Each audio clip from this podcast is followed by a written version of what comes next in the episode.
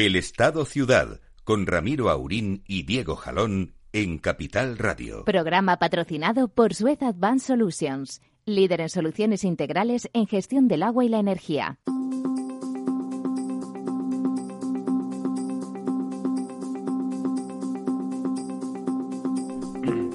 Muy buenos días, aquí estamos, señoras y señores, amigas, amigos, amigues y todo el mundo mundial, españoles en general. ¿Cómo se sienten ustedes? Me imagino que si no han tomado Prozac, muy, muy bien. No creo, no creo.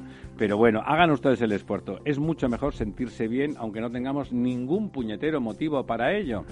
Bueno, hace sol, al menos en la ciudad en la que nosotros estamos, que es Madrid.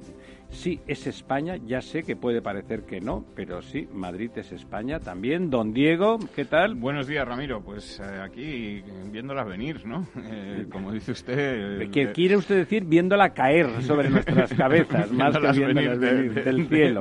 del cielo. Don Lorenzo. Muy buenos días, eh, don Ramiro. Pues sí, también viendo, viendo este cielo estupendo del que hablabas antes. Y hace fresquito. Hoy, don Lorenzo. No que, tanto. Que es un chulo piscina si normalmente dice que se quita todo y viene aquí como en camiseta casi diciendo que los demás. Bueno, no les digo la palabra que nos aplica, pero hoy no se quita la chaqueta. No sé si por el frío meteorológico o por el resto del frío que se nos viene encima, como estábamos diciendo.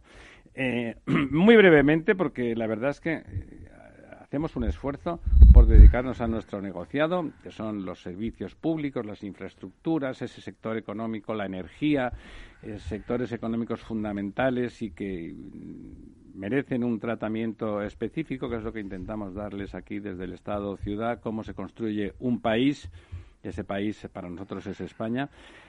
Eh, bueno, pero no podemos dejar, no podemos obviar cuando justamente ese país eh, está en riesgo, ¿no? Porque el, último, la última intentona de intimidar, me decían mis compañeros, que son más optimistas que yo, particularmente don Lorenzo, y está bien que alguien sea mm, optimista en, en, la mesa porque siempre hay que contraponer no solamente las opiniones, sino los estados de ánimo. Los estados de ánimo como decía no sé qué entrenador estupendo, el fútbol es un estado de ánimo, pero en general todo es un estado de ánimo y si nos ponemos positivos probablemente seamos más capaces de construir cosas.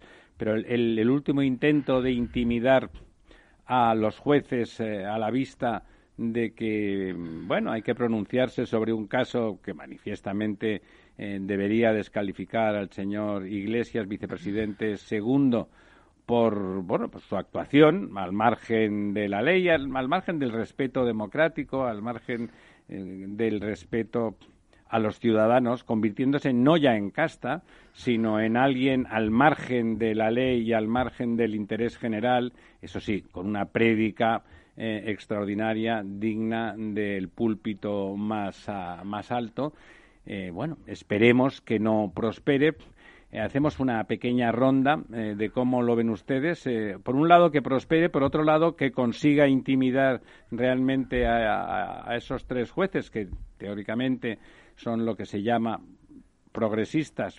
En realidad son jueces. Y ser un juez en el Estado de Derecho es una cosa muy importante y que está al margen de la ideología. Se tienen un juez como Dios manda, se atiene a la ley, intenta ser justo, lo intenta, nos eso siempre tiene matices subjetivos y por lo tanto eso hay que admitirlo y va hay que admitirlo y va de suyo y va de suyo, pero claro, todos somos personas y si ante la intimidación de que ahora cada vez más el que no sea amigo va a pasar inmediatamente a ser enemigo y quedarse fuera, bueno, pues puede puede alterar voluntades, ¿no, don Diego?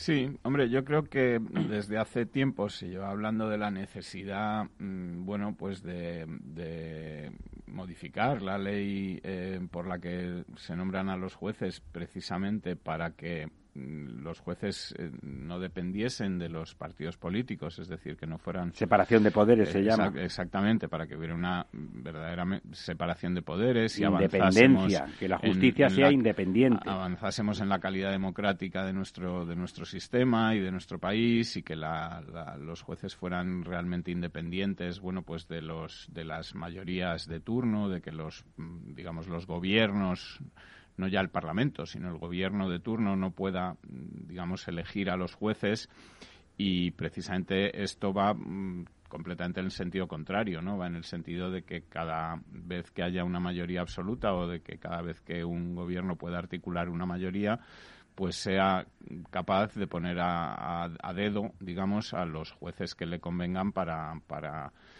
bueno, pues para mm, defender sus intereses eh, también en el Poder Judicial. Y, quedar al margen de la ley cuando les convenga. Esto además se produce después de varios, mm, digamos, reveses que el Gobierno ha sufrido por parte de, del, Poder Judicial. Sí, justamente después de lo del Tribunal Superior de Justicia de Madrid, ¿no? Sí, después de lo del Tribunal Superior de Justicia de Madrid, después de que el Tribunal Supremo, digamos, aceptase que se puede, eh, bueno, pues eh, considerar que ha habido una dejación de funciones del gobierno cuando no ha dado los equipos de seguridad a los, a los sanitarios. sanitarios eh, después de la, la petición de imputación al Supremo del vicepresidente Pablo Iglesias, que antaño hablaba de, bueno de lo inconveniente que eran los aforamientos y que los políticos no debían protegerse detrás de los aforamientos y de que todo el mundo tenía que tener eh, derecho a la misma justicia, en fin, etcétera, etcétera. Eso es uno de los eh, mejores chistes de la mañana. Bueno, eh, pero entonces ahora él se, se, ampara en ese aforamiento, no solamente en ese aforamiento, sino que le está, por lo visto, pidiendo al gobierno que rechace el suplicatorio en caso de producirse, lo cual sería inédito en la historia de España, que el, que el Sí, se está guardando las espaldas ya, ¿no? Poniéndose la venda antes que la herida. Bueno, y entonces en este contexto en el que parece ser que, que bueno, que el gobierno pues no es muy partidario de tener eh, contrapoderes o de que haya poderes que disputen su hegemonía. O sea, no es muy partidario de la división de poderes. Exactamente, presenta pues esta, este, además, no proyecto de ley, sino una fórmula pues para que sea eh, digamos, una ley de tramitación rápida en la que elude... Como algo menor. Sí, en la que elude además que haya, digamos, un dictamen del, del, Consejo General del Poder Judicial, un dictamen del Consejo de Estado, que seguramente, o vamos, con toda probabilidad serían contrarios a, la formulación que, propone el Gobierno. Y, bueno, pues eh, yo espero que, que las cosas eh, sigan su cauce y que, y que este, este, esta idea del gobierno, este proyecto del gobierno, pues sea paralizado por, por el Quiere decir usted que las instituciones funcionen y cada una reclame su lugar. Eso es, y que el Tribunal Constitucional pues paralice esto y al final diga que esto no se puede hacer así, igual que ya lo dijo en el año 1986 cuando se intentó algo similar ¿no? por parte de, de Felipe González. Bueno, yo, yo pienso que hay tres barreras, ¿no? hasta que esto pueda llegarse a materializarse, al menos con el espíritu que parece que está detrás de esa proposición de ley, ¿no?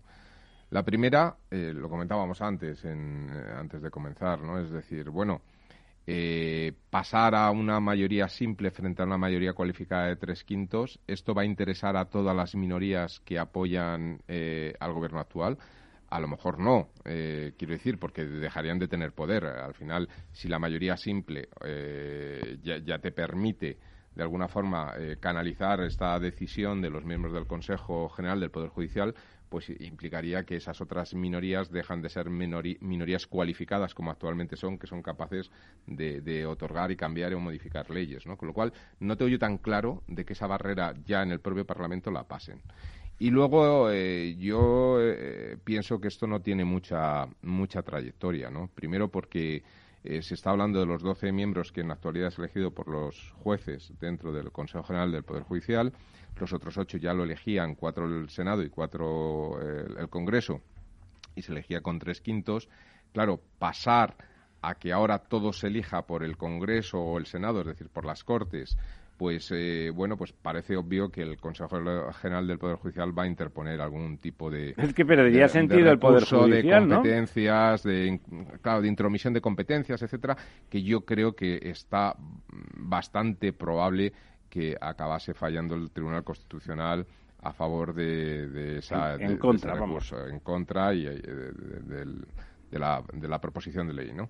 Y luego la tercera barrera es que ya hay una sentencia del Tribunal Constitucional del año 86, donde dictamina que claramente tiene que haber mayorías cualificadas. Es decir, que incluso aunque pasara la barrera y se decidiera que se puede modificar eso y que los jueces, los 12 que ahora eligen los jueces, pasara a ser elegido por las Cortes, lo que no tiene sentido es que haya ocho elegidos a tres quintos y, los otros 12 se elijan eh, con simple mayoría, ¿no? Es decir, tendrían que ser y eso es la destrucción, tres quintos, Y eso es la destrucción de la división de poderes Bueno, pero por eso digo que, llevaría a los tres quintos, que es una medida cualificada, y por lo tanto obligaría a consensos a la hora de elegir estos. Es decir, que yo creo que hay tres barreras que hacen que esto pues se quede un poquito en humo y me da la impresión de quien lo está promoviendo saben que esto no, no tiene visos de prosperar. Por lo tanto, es el chantaje a los actuales y, miembros. Bueno, pues habrá, habrá que sentarse a analizar eh, cuál es eh, el efecto que tiene si realmente esto no tiene mucho viso de llegar a buen puerto, ¿no?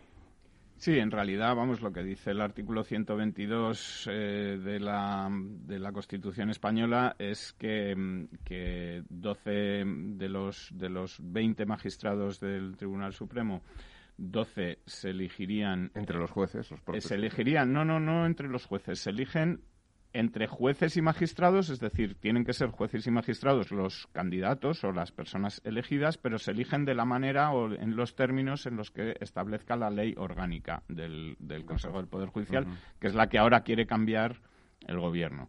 Es decir, en esta ley orgánica ahora mismo se establece que se eligen o los se eligen por una mayoría de tres quintos y, lo que quiere cambiar el gobierno es para ponerlos que se elijan. Eh, que dependan del Parlamento puro y duramente. Exactamente, por mayoría absoluta en el Parlamento, por lo tanto, eh, que, cada vez que haya un gobierno que tenga mayoría absoluta. Que cambie todo. Los pueda, los pueda elegir.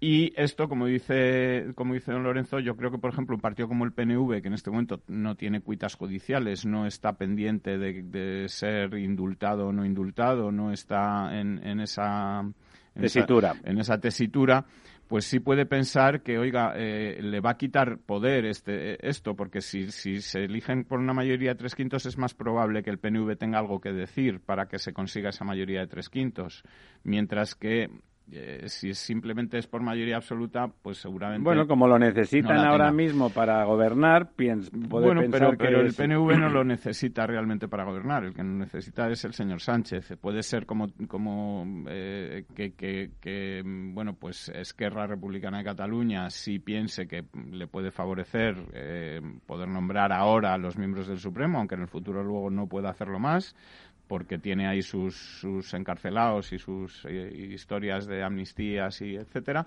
Pero eh, luego lo que dice eh, la ley es que los otros ocho se elegirán, y ahí sí que determina la Constitución, se elegirán a propuesta del Congreso de los Diputados cuatro de ellos y a propuesta del Senado. otros cuatro, elegidos en ambos casos por mayoría de tres quintos de sus miembros. Eso sí que lo establece la Constitución y digamos que estos ocho no se podrían cambiar con la mera modificación de la ley orgánica. Habría que modificar. Es evidente que, hay una traición al espíritu de, la, ley. ¿no? absolutamente imposible que aceptaran la mayoría en un caso y no los tres quintos en otro. Absolutamente ya, imposible. Ya en, ya en 1986 el Constitucional dijo que no se podía modificar la ley en este sentido. Bueno, ahora como lo quieren evitar, como quieren que pase como si fuese una broma, sí, pero entonces no tendría que ir al Constitucional. si, hay un recurso, como ya ha anunciado el Partido eh, Popular que habrá un recurso, eh, bueno, de todas formas ya las asociaciones también de, juristas europeos eh, han dicho que esto no les parece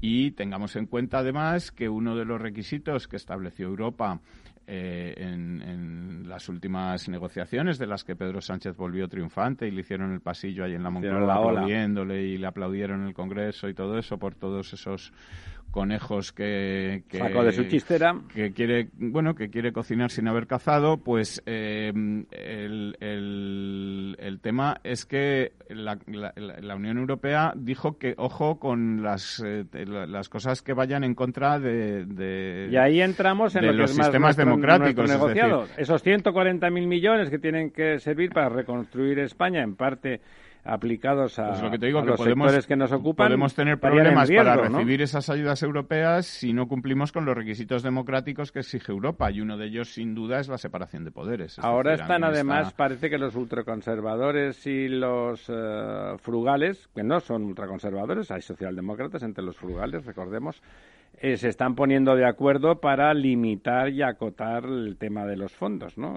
Esperemos que entre esas acotaciones pongan la calidad democrática. ¿Mm? Eh, yo creo que además esto es una tendencia eh, del gobierno en varias en varios sentidos. No voy a entrar ahora en el tema del rey, que todo el mundo entiende que va por ahí también, es decir, que hay, que quitarse de en medio a todos los poderes que no sean ellos.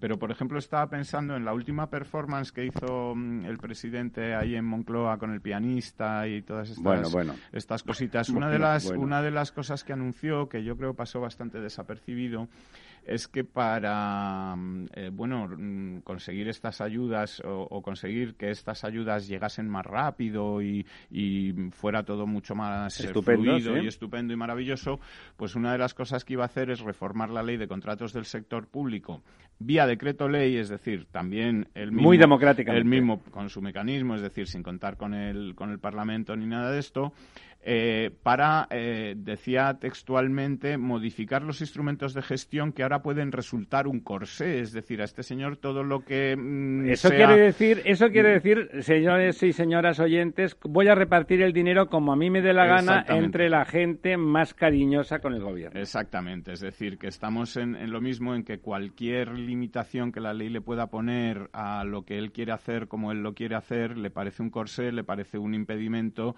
y, realmente estamos un poco, bueno, yo cuando, cuando se ha hablado estos días o ayer, se ha hablado de que, de que son actitudes de dictador, puede parecer una palabra muy fuerte, pero precisamente eh, esta idea, bueno, primero un, Lo que es muy fuerte es que esté ocurriendo. Claro, es que un señor que tiene en el gobierno primero a cuatro ministros o a, seis ministros que son declaradamente mm, bolivarianos o peronistas o llámelo usted como, Ambas quiera, dos cosas. Eh, eh, que, que, son dictaduras, es decir, no nos engañemos. Mm, bueno, pues algo de dictador tiene, pero sobre todo cuando uno decide que, que su, su poder reside en la voluntad del pueblo y que él es el que mm, canaliza la voluntad del pueblo y que como todo se tiene que hacer en función de la voluntad del pueblo, cualquier cosa que se oponga a la voluntad del pueblo es despreciable o hay que quitarla de en medio, pues está entrando precisamente en eso, en lo que entraron Lenin, Stalin, eh, Hitler, eh, eh bueno, Castro, etcétera. Y, sin matar gente, Pujol, que decía lo mismo, Cataluña soy yo, ¿no? Los grandes dictadores que han existido en, la historia, ¿no? Vamos a repasar brevemente esos embalses y así nos hacemos un reset espiritual pues e intelectual. Y, volvemos un poco al agua, que es eh, una de las cosas más importantes, aparte del Poder Judicial, para que todos sigamos vivos. Sigamos vivos. Pues bueno, esta semana, la semana pasada comentábamos que se había, digamos, parado el descenso, que, se, se, quedaban los embalses igual que el anterior. Esta semana vuelven a bajar un poquito, vuelven a bajar un 0,38 son 213 hectómetros cúbicos menos. Esto ya nos sitúa en un 45,85 del, del total y estamos ya en el punto en el que tanto la curva del 2019 como la de la media de los últimos 10 años como la del 2018 a partir de la semana que viene empezaban a subir ya. Es decir, ya empezaba a aumentar la cantidad de agua embalsada. Vamos a ver si esto ya empieza a ocurrir la semana que viene, pero de momento lo que tenemos, como, como te decía o como les decía a los oyentes, es un descenso del 0,38%. Eh, por cuencas, pues eh, bajan prácticamente todas, salvo la del Ebro que sube un poquito, sube un 0,20%. Eh, y, dos cuencas pues del Cantábrico Oriental y el País Vasco Interna, que son las dos cuencas, eh, digamos, más pequeñas, son, son las dos cuencas más pequeñas con 73 y 21 hectómetros cúbicos de capacidad, es decir, la cuenca del País Vasco interna, para que nos hagamos eh, una idea, tiene una capacidad total inferior a la de un embalse pequeño de, cualquier cuenca eh, ordinaria, es decir, 21 hectómetros cúbicos no es, nada. No es nada. Y 73 del Cantábrico Oriental, pues viene siendo también muy poquito, ¿no? La cuenca del Tajo baja un 0,31 la del Guadiana un 0,21, lo que la sitúa ya en el 30,49 y la cuenca del Guadalquivir un 0,51 que la sitúa también en el 30,78. Es decir, que de las tres primeras cuencas, dos de ellas están en el 30% y la cuenca del Tajo está en el 45, está en la media de España. A partir de ahí, las cuencas, bueno, pues digamos de la España húmeda o de la España donde más, donde más llueve, que son el Ebro y el Duero, eh, están en el 61 y en el 57% y eh, la cuenca del Miño-Sil en el 52%. Eh, entre un poco las anomalías de este año, pues la cuenca del Júcar, que está en el 47%, por encima de la media nacional, y la cuenca del Segura, que está ya en el 37%, pero que para ser la cuenca del Segura, pues son unos datos bastante buenos para afrontar esta temporada en la que empieza, digamos, o debería empezar a, aumentar la cantidad de, agua embalsada. Así que, bueno, eh, por un lado buenas noticias, por otro lado malas, como suele ocurrir en el agua en España, es decir, estas dos Españas con una con poca agua y con estrés y otra con mucha agua y con poco estrés y momento en el que deberíamos todos empezar a pensar en que la semana que viene tendrían que aumentar las, empezar a aumentar el agua embalsada. No parece que la previsión sea de lluvias generalizadas en España, parece que hay alguna borrasca y lluvias que están entrando por el norte pero no tocando a, toda España. Se mantiene de momento el anticiclón de las Azores que impide que lleguen esas lluvias generalizadas a la península. Y me gustaría equivocarme, pero creo que la semana que viene tampoco tendremos esas buenas noticias que deberían llegar en función de lo que de lo que indican las estadísticas de, años anteriores. Y el pantano de San Juan eh, pues sigue bajando, sigue bajando otros 4 hectómetros cúbicos, está ya en 36 de 138, o sea que en unas circunstancias bastante, bastante regulares. Eh, en la Comunidad de Madrid hay otros que están mejor, pero eh, el pantano de San Juan no, es uno de ellos. La cantidad de agua embalsada en la Comunidad de Madrid es del 62%, muy por encima de, la media española. Eh, pero bueno, pues eh, alguien le debe haber cogido manía al pantano de, Don Lorenzo, porque no sé, está. O van con una pajita allí por la noche y se lo beben. Recordemos que hay dos embalses que pueden trasvasar agua al, pantano de San Juan, que son Valmayor y, Picadas. Picadas está lleno del todo, pero es un embalse muy chiquitito, de 15 hectómetros cúbicos. Y Valmayor, pues tiene 73 de 124, es decir, más de la mitad y también puede traspasar agua a San Juan, pero bueno, eso son ya decisiones. Bueno, San Juan es básicamente un pantano recreativo y por lo tanto en esta época se debe de considerar que ya se ha acabado la fiesta. Ya, está amortizado el tema, sí. Sí, bueno, y doblemente viendo como... Además ahora tampoco se puede ir, a eh, los madrileños pueden ir a, al pantano, los capitalinos no pueden ir a San Juan, ¿no? Sí, lo siguiente será castigar a los ciudadanos en función de lo que voten, ¿no? Eh, seguramente... Empieza seguramente eso ya está ocurriendo. Seguramente eso, ya está ocurriendo. Es, porque bueno, si los madrileños hubieran votado otra cosa, seguramente no estaría. Otro gallo les cantaría, ¿no? bueno, porque la comparación con, con Navarra, con todos mis respetos para los navarros, gente excelente y que seguramente eh, sí, porque además muy bien gobernados, pero recordemos que yo creo que se está explicando bastante mal en los telediarios que los tres criterios fijados por el Ministerio de Sanidad eran acumulativos, es decir, tenían que cumplirse los tres, y que cuando no se confina nos volvemos, nos volvemos dentro de un minuto y medio con ustedes.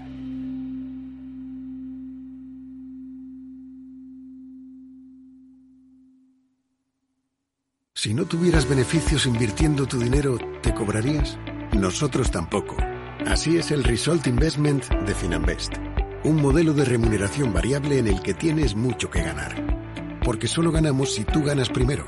O lo que es lo mismo, si no sumamos, no restamos. Finanbest, tú ganas. Capital Radio.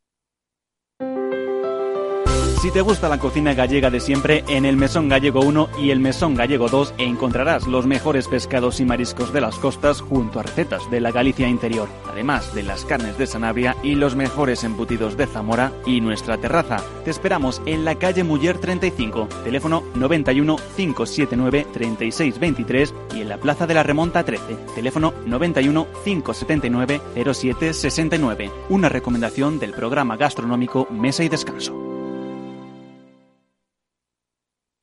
Gráficas Naciones. Más de 50 años de experiencia en el sector de las artes gráficas. Apostamos por la última tecnología tanto en impresión offset como en digital y gran formato. Realizamos todo tipo de impresión. Tarjetas de visita, folletos, libros, vinilos, decoración y montaje de stands. Más información en el 91 629 2145 o en gráficasnaciones.es.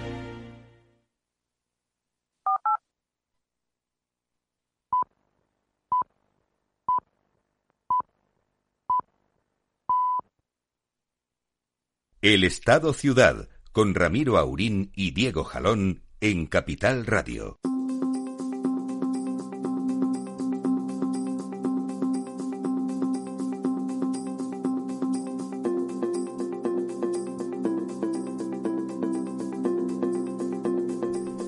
Aquí estamos de vuelta. Ese, ese, ese decreto ley que pretende hacer también el señor Sánchez para modificar la ley de contratos del Estado, supongo que le serviría también para tapar cositas como la como la asesora de doña Irene Montero, que facturó 270.000 euros con una sociedad sin trabajadores al, al gobierno.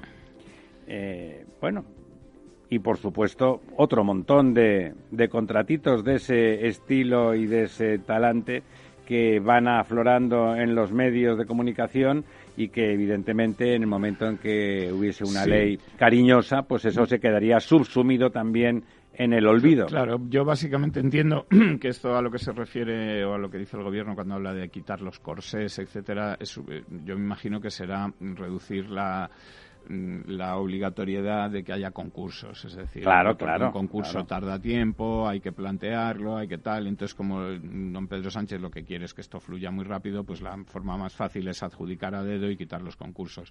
Y esto, pues ya sabemos todos. Bueno, y más en este caso, siempre es malo, siempre es malo, siempre es fuente de corrupción, ya sea económica o moral o política, porque hacer que los que son cariñosos con el gobierno eh, tengan premio y los que no, no, eso se llama régimen, no se llama gobierno. Es, es, un poco lo que estaba explicando justo antes de la publicidad, de que los, los tres requisitos de, de, sanidad para confinar o para decretar el estado, de, vamos, no decretar el estado de alarma, sino para, para estos confinamientos que, que pide el gobierno, eran acumulativos, es decir, que habría que cumplir los tres para que se procediera a, decretar ese confinamiento. Por eso en Navarra no se hace porque solo hay uno de los criterios que no cumple, es decir, cumple los dos de número de contagios y de porcentaje de contagios por PCR realizadas, pero no cumple el de eh,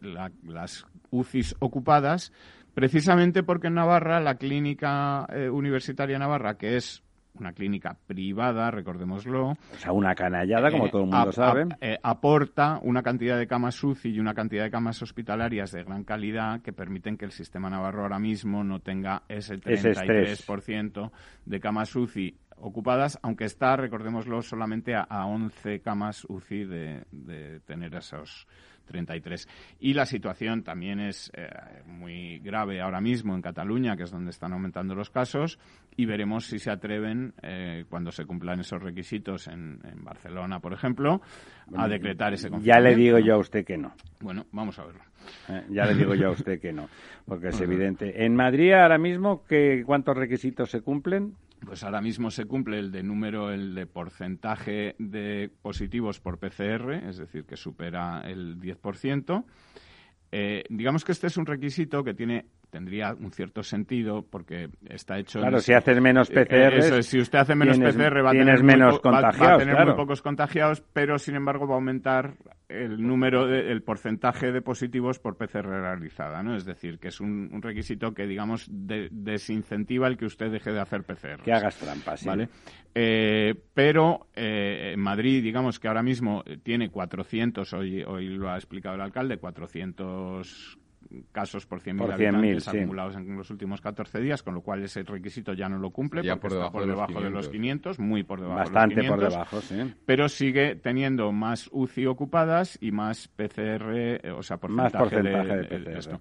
El tema de las UCI ocupadas sería de muy fácil resolución, sobre todo en Madrid, y además es Que un muchas problema- clínicas privadas, No, y además es que Madrid no tiene, eh, digamos, ese problema porque puede abrir el IFEMA mañana, es decir, y ahí tendría mm, camas de UCI eh, abiertas y disponibles, también está construyendo un nuevo hospital, etcétera. Es decir, que la flexibilidad, y esa es otra de las cosas que dice el gobierno de la comunidad, es que no se está teniendo en cuenta la flexibilidad que tiene la Comunidad de Madrid a la hora de abrir más camas de UCI si hecho, quiero recordar que en marzo decir, llegaron a tener hasta 1.500. Claro, por eso. O sea, y, eh, triplicaron. es decir, que, que- que Madrid puede fácilmente o rápidamente duplicar el número de camas de UCI y podría ahora mismo decir, hombre, pues si usted lo que quiere es esto, pues yo eh, mañana le abro el IFEMA, lo tengo ahí vacío, porque como realmente ahora mismo las No camas ocupadas son el 40 y algo por ciento, pues lo abro, lo tengo vacío y ya no cumplo con ese requisito tampoco, ¿no? Pero, bueno, yo creo que se está imponiendo el buen criterio en, en Sí, porque es gastar dinero de los madrileños decir, sin para- necesidad, para ¿no? qué vamos a, a gastar dinero si al final el señorilla cambiaría de opinión y diría que eso tampoco Sí, bueno, vale. el señor ya está haciendo Y- su y- campaña a ver si lo ya está, nombran ¿no? candidato, ¿no? Entonces, bueno, pues eh, lo que estamos viendo es un poco eso, que, que la ley aquí sirve de poco, que las reglas del juego y se sirven aplica a unos más que, a otros. Exactamente. Es lo del bar que ha sido una ruina, ¿no? Facilita la vida a unos. Ayer le robaron el partido, ya por no entrar en las cuitas domésticas, eh, a Perú frente a Brasil. ¿eh? De- de- hubo manifiestamente, bueno, o sea, el, el bar se inventó un penalti, no, bueno, se lo, lo pitó el árbitro y el bar se hizo el muerto y evidentemente en la televisión sin bar se vio que no era penalti y cosas así. O sea, el bar funciona a favor de obra o, o de los poderosos y de algunos más poderosos que otros, por supuesto. Bueno, vamos hoy justamente que tenemos eh, el día tan nublado, aunque haya salido el sol, vamos, don Diego, a repasar las noticias propias de, de esta mesa, iba a decir de nuestro sexo, pero como somos todos del mismo, iba alguien a pensar que, que era una perspectiva machista.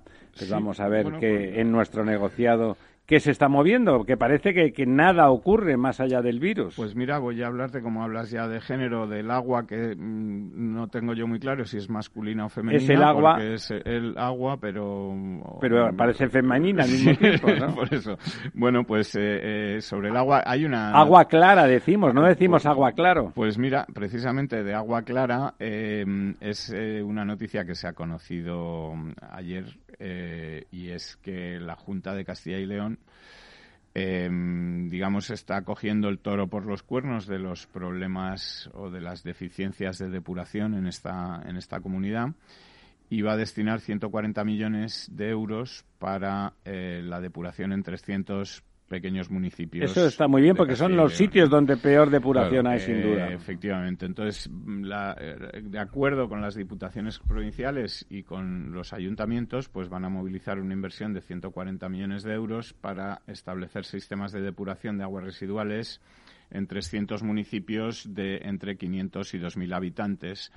Eh, estos municipios son, eh, este tipo de municipios pequeños, son donde realmente, eh, bueno, el problema en España está también en otros más grandes, Sí. ¿vale? Pero esos otros más grandes son 20, eh, no son tantos, pero sin embargo sí que hay muchos pequeños municipios en los que, digamos, la capacidad de poner una depuradora pues excede a la, a la del, propio, municipio. municipio. Y que hay que hacerlo de forma más mancomunada. Efectivamente, hay que hacerlo de forma más mancomunada, con ayudas eh, de las autoridades O regionales. llevando o- a, a esa depuradora agua de diversos municipios eh, al mismo exactamente, o de las autoridades, o, o, eh, ayudas del gobierno, que también estaría muy bien que el gobierno, pues en todo este plan de... de- Se mojara. Bueno, eh, sí, nunca decidiera, mejor dicho. decidiera que hay que hacer infraestructuras de agua y que hay infraestructuras de agua que que son necesarias. Sí, de hecho, hasta ahora solo la Unión Europea solo está multando por las carencias en los municipios de determinado tamaño, pero irá bajando, claro, a medida que se vayan cumpliendo las cosas. Entonces, bueno, pues el programa, digamos, este programa de 300 actuaciones, eh, digamos, va a ser financiado por el 40, Casi medio millón por municipio. El 40, efectivamente, el 40% lo va a aportar la Junta,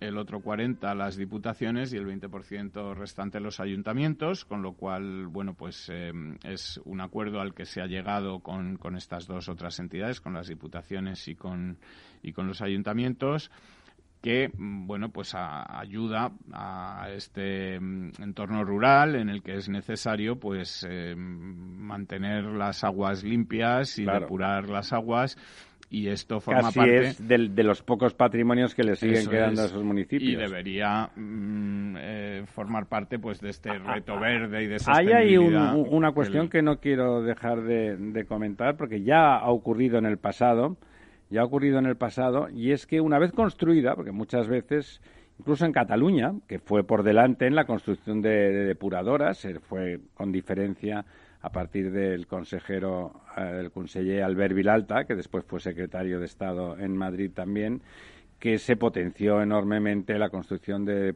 las depuradoras y realmente fue la primera en cumplir casi todos los estándares eh, exigidos y exigibles desde Europa. Pero a pesar de eso, en algunos casos, con la depuradora construida, el problema es el mantenimiento de esa depuradora. La depuradora es una fábrica. La depuradora es una cosa que trabaja en continuo y necesita técnicos, necesita gestión.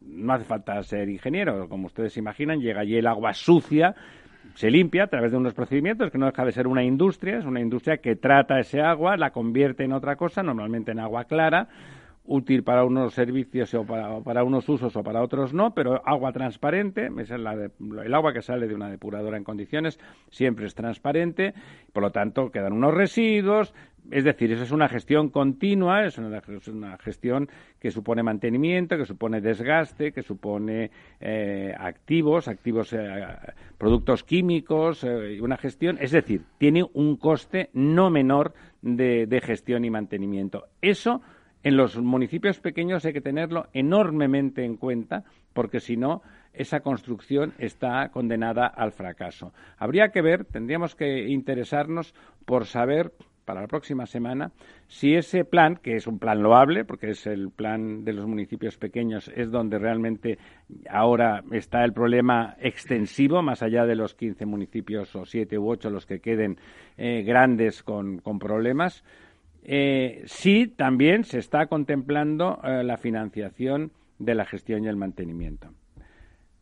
Sigamos. mira, eh, precisamente de, esto que estás hablando, de, las, de las plantas de depuración, que, pueden ser vistas ya no solamente como plantas de depuración, que sirven para que el agua esté verde, sino que están ya en marcha proyectos para, digamos, que estas plantas se conviertan eh, de alguna manera en factorías. Eh, ecofactorías. En ecofactorías, efectivamente, donde, bueno, pues los residuos o los lodos se acaban convirtiendo en gas y este gas, que es un gas, digamos, recuperado, reciclado, eh, pueda permitir un transporte verde de bajas emisiones. O sea, es un combustible. Sí, un combustible de, bajas emisiones que permite, bueno, pues, por ejemplo, mover autobuses eh, o que sea el combustible del transporte de algunas ciudades, ¿no?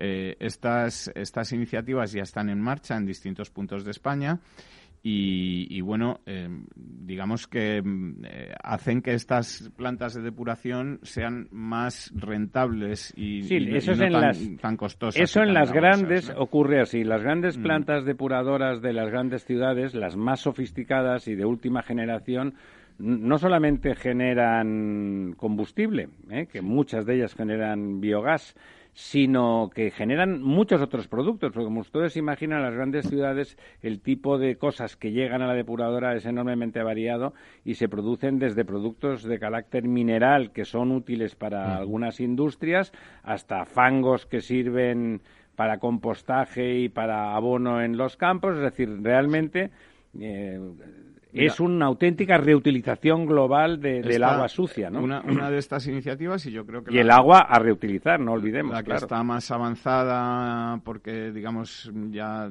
está en marcha, ha dejado de ser un, proyecto, es la planta de tratamiento de aguas residuales del Bajo Llobregat, del Baix Llobregat, eh, que está gestionada por Aguas de Barcelona y que eh, va a producir en, en, esa planta un biometano que es apto para inyectarlo en los autobuses de transporte eh, de, bueno que se que se va a empezar a utilizar ya en la flota del transporte del área metropolitana, de, metropolitana de Barcelona, ¿no? Con lo cual eh, bueno, pues eh, se está utilizando, digamos, esta depuración para además conseguir un transporte mm, con, menos emisiones. Y, más barato, porque eso es una, un, producto, ¿no? Y descarbonizar el, transporte, ¿no? Eh, que además recordemos que el 33% de, de la energía, del consumo total de energía primaria en Europa es, es transporte, ¿no? Es decir, que si... Que no es poco. Que efectivamente, que si podemos solucionar esto, eh, bueno, pues eh, reduciremos considerablemente las Estaremos avanzando. Y es una buena iniciativa, como te decía, pues de, Aguas de Barcelona, que es pionera en este sector y que está poniendo en marcha. Es interesante este que ya que, como siempre dice usted, con más razón que un santo, no se invierte prácticamente nada en obras hidráulicas de ningún tipo, no hace falta que sean embalses. Eh, últimamente comentamos con el cambio climático las situaciones extremas y que provocan inundaciones y desastres eh, tanto en la costa como, como en, por lluvias en el interior, eh, aumentan. Bueno, hay obras hidráulicas que se dedican a corregir eso, a, a, prevenir esas cosas. Tampoco ahí se está invirtiendo de forma adecuada. Nos alegramos de que al menos en los temas de depuración, que son importantes y graves y que tienen mucho valor añadido en muchos sentidos, pues parece que sí que, que desde muchos ámbitos, en Cataluña, Aguas de Barcelona o la Junta de Castilla-León y sus diputaciones, que está muy bien que trabajen de la mano. Más cosas, don Diego. Pues mira, hablando precisamente de la falta de construcción de infraestructuras y de todo eso, me ha llamado la atención un dato que he visto en un periódico económico que creo que es un buen indicador de lo que está ocurriendo en España y es que eh, las cementeras catalanas apenas están produciendo al 49% de su capacidad. Siempre ha sido el cemento un indicador de la actividad de la construcción. Y, y que mm, acumulan una caída de su producción del 17% eh, entre marzo y, el final de la, de la pandemia, pandemia hasta llegar al actual. hasta, ahora es decir y ahora, tenemos el cuarenta y pico por ciento eh, solo de eh, actividad eso es un 45 por ciento de un 49 por ciento de actividad con una caída del 17 por ciento de la producción no eh, esto es un buen indicador de el nivel de paralización que tiene la construcción en España Efectivamente. desde bueno en Cataluña ¿no? bueno sí pero porque en Madrid esa caída no es tan grande el, la caída de la de la obra pública en España se está cifrando ahora mismo en un 80% desde desde el, comienzo de la de la pandemia es decir desde la pandemia solo sí, sí, lo que pasa es que en Madrid por ejemplo la obra privada no la obra pública claro, está tratando de compensar ¿no? sí sí de hecho eso seguro que la construcción privada está mm, en marcha. Ahora mismo tenemos aquí delante una, un andamio y una casa en donde se están haciendo cosas, pero realmente cosas que esté haciendo el, gobierno. Eh, las administraciones. las No, pero hay una administración que sí que creo que haya hecho una cosa muy positiva y, además que viene a colación porque es una noticia de la semana pasada. ¿No se refiere usted a la administración del Real Madrid que está reformando? No, no, no, me refiero. en la Comunidad de Madrid ha habido una modificación eh, de la ley del suelo que ha facilitado, ha liberalizado, un poco siguiendo las directrices de la, de la Unión Europea, el tema de las eh, licencias, ¿no? Lo cual esto agiliza muchísimo los trámites. Explíquela usted que es muy interesante. Pues bueno, por ejemplo, ahora mismo en, obras menores, digamos, lo que estaba diciendo eh, don Diego de esos andamios que vemos que da la impresión, visto desde aquí, que es como una especie de, bueno, de reforma de la fachada, ¿no? De, sí. Pues esto antes estaba sujeto a una serie de licencias que en la, que, en la medida en que la administración, pues por culpa ya no de la, de la pandemia, sino de la crisis del 2007, pues se ha quedado, digamos, infradimensionada en bueno, muchos... y siempre tardó mucho, incluso en la mejor época de España se tardaba mucho últimos, en tener licencia. Los últimos años era realmente increíble, ¿no? Es decir, para una reforma de un edificio, pues a, a veces podías tardar meses y meses, ¿no?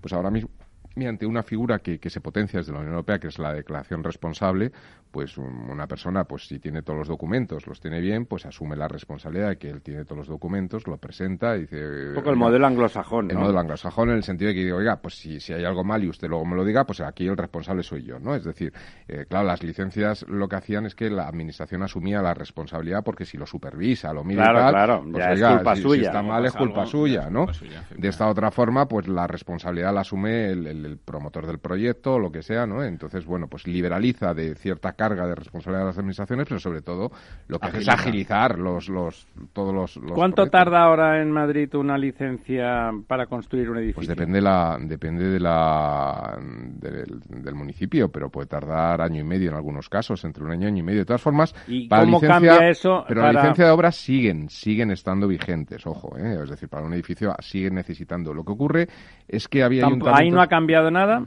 Sí, sí, porque la licencia ahora se puede conseguir con el proyecto básico, que digamos que es un elemento eh, para que veamos un poco cómo agiliza el mercado, ¿no? Es decir, un proyecto básico pues define los parámetros urbanísticos de un proyecto eh, y por tanto eso se revisa, usted cumple con la normativa urbanística, etcétera, etcétera, y ya está. Y a partir de ahí hay que presentar un proyecto de ejecución donde dice pues el cálculo estructural de- del edificio, eh, los cálculos dimensionados de las instalaciones, etcétera. Vienen todas las partidas, ¿no? Para poder construir. Realmente tú necesitas un, un proyecto de ejecución, si no, no puedes construir, ¿no? Pero ¿qué ocurre? Que muchas administraciones condicionaban esa licencia a tener el proyecto de ejecución o condicionaban el inicio de obra a tener el proyecto de ejecución. De esta otra forma, tú puedes un poco con la, y eso a veces se dilataba meses. De esta otra forma, con la declaración responsable, ese- esa, esa parte del proyecto de Y el ejecución. proyecto básico ya puedes No, arrancar. no, eso ya tienes la licencia y a partir de ahí para el proyecto de ejecución, pues, eh, bueno, digamos que agilizas el inicio de obra, ¿no? ¿Agilizarlo cuánto? Pues bueno, pues una serie de meses, ¿no? Pero hay en muchos casos, pues eso lo que hace es potenciar el proyecto, hace que sea más viable la inversión, porque claro, Claro, cuando uno invierte... es mucho dinero. Claro, cuando uno invierte, hace un estudio de mercado, dice esto se puede vender a tanto, tal, no sé qué. ¿Cuándo? Hoy. Es viable hoy. Claro, dices, bueno, y dentro de dos años, pues, pues probablemente, Vaya porque las cosas saber, tienen inercia, ¿no? Pero dentro de cinco, digo, oye, dentro de cinco ya puede ocurrir muchas cosas, ¿no? Si se dilata todo el proceso de inversión, con lo cual eh, abarata el precio de la vivienda, porque claro, si yo ¿Eso tengo- solo está ocurriendo en Madrid o en alguna comunidad más? hasta donde yo sé, esto solamente ha sido eh, en la Comunidad de Madrid. Entonces, claro, abarata los precios de la vivienda a medio plazo, quiero decir, lo que esté ya en marcha no. ¿Por qué? Pues porque, eh, obviamente, si yo tengo que hacer un cálculo financiero de una inversión a cuatro años vista y ahora lo puedo hacer a dos años vista, la rentabilidad anual de la inversión es menor, ¿no? O sea, Mayor. anual, no, anual es igual, pero es menor la rentabilidad final. Con lo cual yo en un mercado competitivo de precios puedo disminuir precios para vender antes. Con lo cual puede haber una, eh, digamos, un, una presión a la baja de precios, ¿no? Y esto yo entiendo que es, que es positivo. Por eso decía que, aunque haya bajado el consumo de cemento en Cataluña, claro, en Cataluña, por ejemplo, lo que hacen es fijar el precio de los alquileres. Esto No, va a desincentivar la inversión A en ver, pero alquileres. ¿no? entendamos que es eh, las no es el consumo en Cataluña, sino la producción de las cementeras catalanas que Sí, pueden pero vender las- a toda sí, España. pero es decir, normalmente es muy local es- el tema de las Bueno, cementeras. mon- muy, muy local no es, pero seguramente en Madrid es menor, pero también habrá habido una bajada Hombre, con la pandemia. La ¿eh? pandemia sí, claro. Sí. Sin duda. Bueno, Más cosas. eh, pues mira, otra de las de las cosas eh, que quería comentaros es eh, un informe en el que se explica que el 43% de los daños causados por, por la- los desastres naturales eh, está causado por las inundaciones, eh, eh, junto con un veintitantos un por 43%, un 43%. ¿eh? es mucho.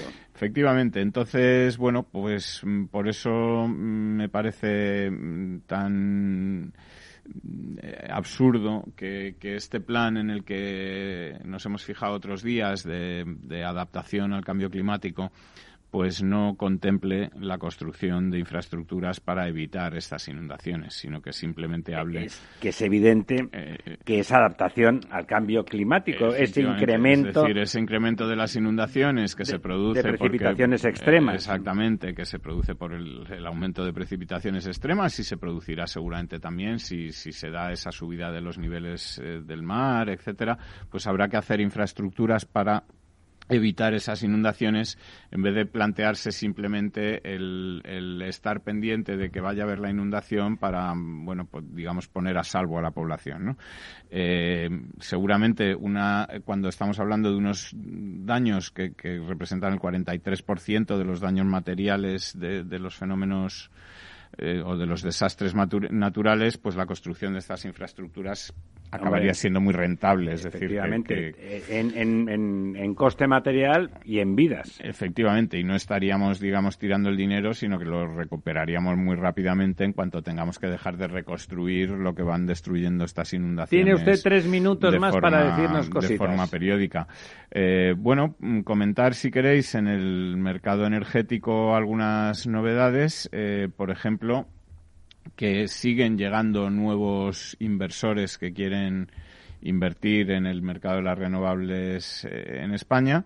El último es que es de Depot, que viene de la mano de Q Energy, que bueno, pues eh, es un gigante financiero canadiense que ha acordado ya la compra de una cartera de 73 instalaciones fotovoltaicas al grupo Q Energy con una capacidad total de 216 megavatios y que el valor de la transacción pues supera los 200 millones de euros. El mercado de las renovables en España es ahora mismo el más dinámico, ¿no? Un mercado muy muy dinámico en el que parece que todo el mundo quiere tener un sitio.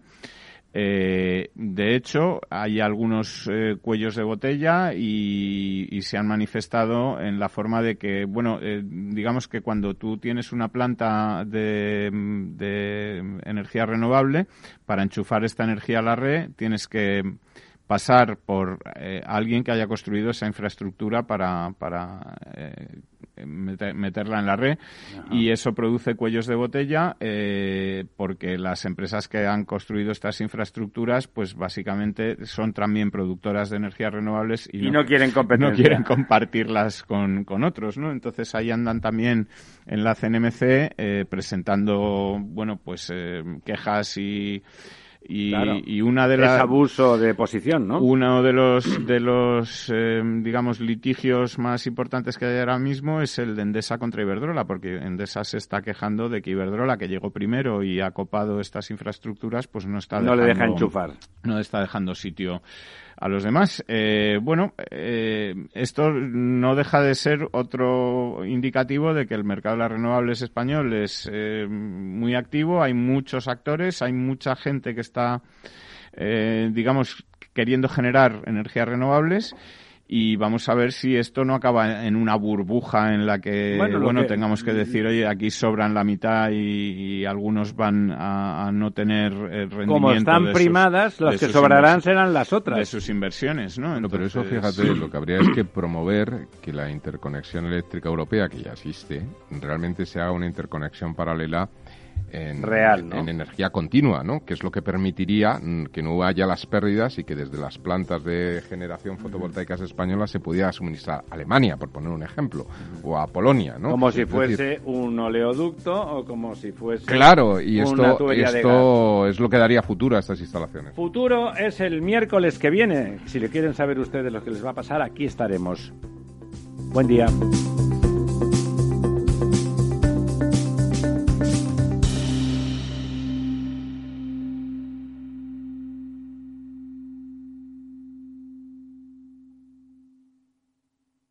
Programa patrocinado por Suez Advanced Solutions, líder en soluciones integrales en gestión del agua y la energía. Ya no estamos en la era de la información, estamos en la era de la gestión de los datos y de la inteligencia artificial. El tratamiento inteligente de estos datos proporciona un valor enorme a las empresas en sus procesos de negocio. En Piper Lab ayudamos a nuestros clientes a tomar decisiones de negocio basadas en datos. Escúchanos todos los lunes a las 10 y media de la mañana en el espacio de Big Data de Capital, la Bolsa y la Vida. Escuchas Capital Radio, Madrid 105.7, la radio de los líderes.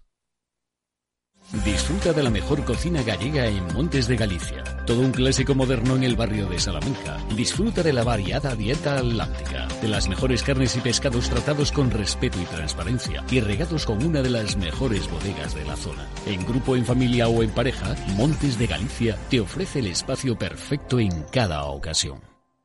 ¿Harto de tertulias políticas y de quienes lo saben todo? Sube un peldaño intelectual en tu vida y sintoniza la gran tertulia de la economía, un debate pragmático y sin afinidades que revela las grandes transformaciones de nuestros días, con figuras de gran talla económica como Pedro Schwartz, Ramón Tamames, Francisco Navarro, César Arranz, Hermenegildo Altozano, Isabel Aguilera, Manuel Moreu, Juan José Rubio y Fernando Zunzunegui, entre otros. La gran tertulia de la economía cada mañana a las 8 y 20 en Capital, La Bolsa y la Vida, con Luis Vicente Muñoz.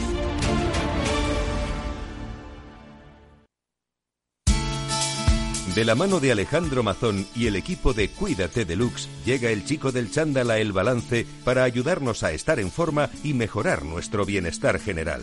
Los miércoles a las ocho y media de la tarde en El Balance. Capital Radio. Capital Radio. Aportamos valor. ¿Desde cuándo y hasta cuándo se pueden solicitar garantías con cargo a la línea de avales ICO COVID-19? Las entidades financieras pueden solicitar el aval para los préstamos y operaciones suscritas con autónomos y empresas formalizados o renovados hasta el 30 de septiembre de 2020. El plazo podrá ampliarse siempre en línea con la normativa de ayudas de Estado de la Unión Europea por acuerdo del Consejo de Ministros.